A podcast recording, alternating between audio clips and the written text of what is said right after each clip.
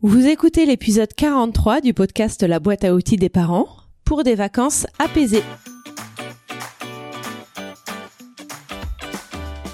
Bonjour, je m'appelle Juliette Cerceau et je suis ravie de vous accueillir sur la boîte à outils des parents. Je suis coach parental et coach de vie certifié. La boîte à outils des parents, c'est le podcast dédié aux parents d'enfants de la naissance à l'adolescence. Chaque mardi, je vous donne des outils concrets, applicables facilement et immédiatement pour vivre une parentalité plus épanouie. C'est bientôt les vacances, le moment où vous allez pouvoir déconnecter, vous reposer, vous retrouver en famille avec vos enfants pendant un certain temps, temps pendant lequel vous allez être H24 avec vos enfants. Vos enfants vont aussi être ensemble pendant tout ce temps. Dans ce contexte, vous comprenez bien que des tensions peuvent survenir. Dans cet épisode, je vous donne les clés pour passer des vacances sereines en famille. La première des clés est d'anticiper. Anticiper le voyage permet de ne pas être stressé. Si vous avez bien préparé les affaires, emporté l'essentiel, planifié certaines choses, si vous vous êtes renseigné sur la destination future, tout se passera mieux. Ça évitera les déconvenus une fois sur place. Vous pouvez également anticiper en vous projetant sur vos vacances, ce que vous allez faire, comment vous allez vous sentir, quel rythme vous allez avoir, à quel point vous serez détendu. Autant d'idées pour vous permettre de passer les meilleures vacances selon vous. La deuxième clé est d'oublier votre rythme habituel. Les vacances sont un moment hors du temps. Il n'y a presque plus de contraintes, d'horaires.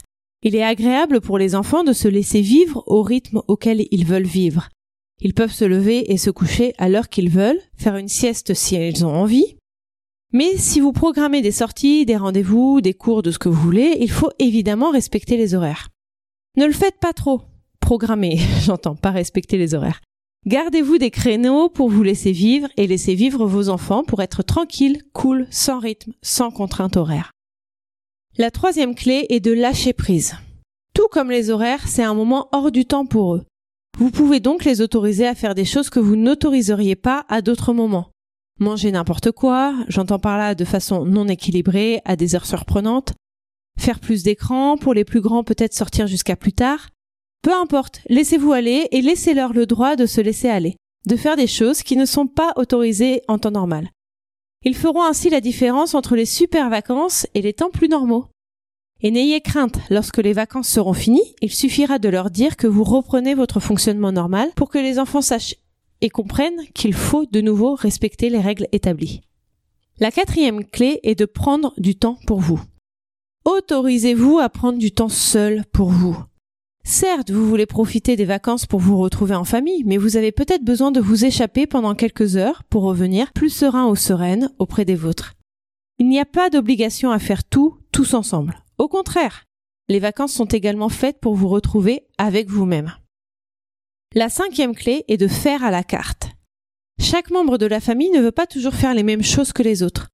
Vous pouvez décider de la jouer solo, comme j'expliquais juste avant, ou de faire des groupes, plutôt que de forcer l'un des membres de la famille à faire avec les autres.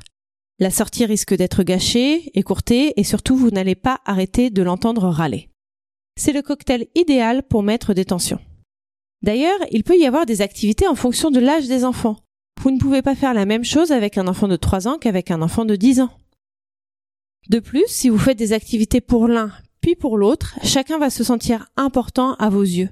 Et c'est aussi l'occasion de tisser des liens plus forts avec l'un ou l'autre de vos enfants. La sixième clé est de profiter. Se rendre compte de la chance que nous avons d'être là où nous sommes avec les personnes qui nous accompagnent c'est tout simplement de ressentir de la gratitude, dont je parle dans l'épisode 28. La gratitude envers ce que vous voulez, vous trouverez bien ce qui vous sensibilise. Et profitez-en aussi pour la transmettre à vos enfants.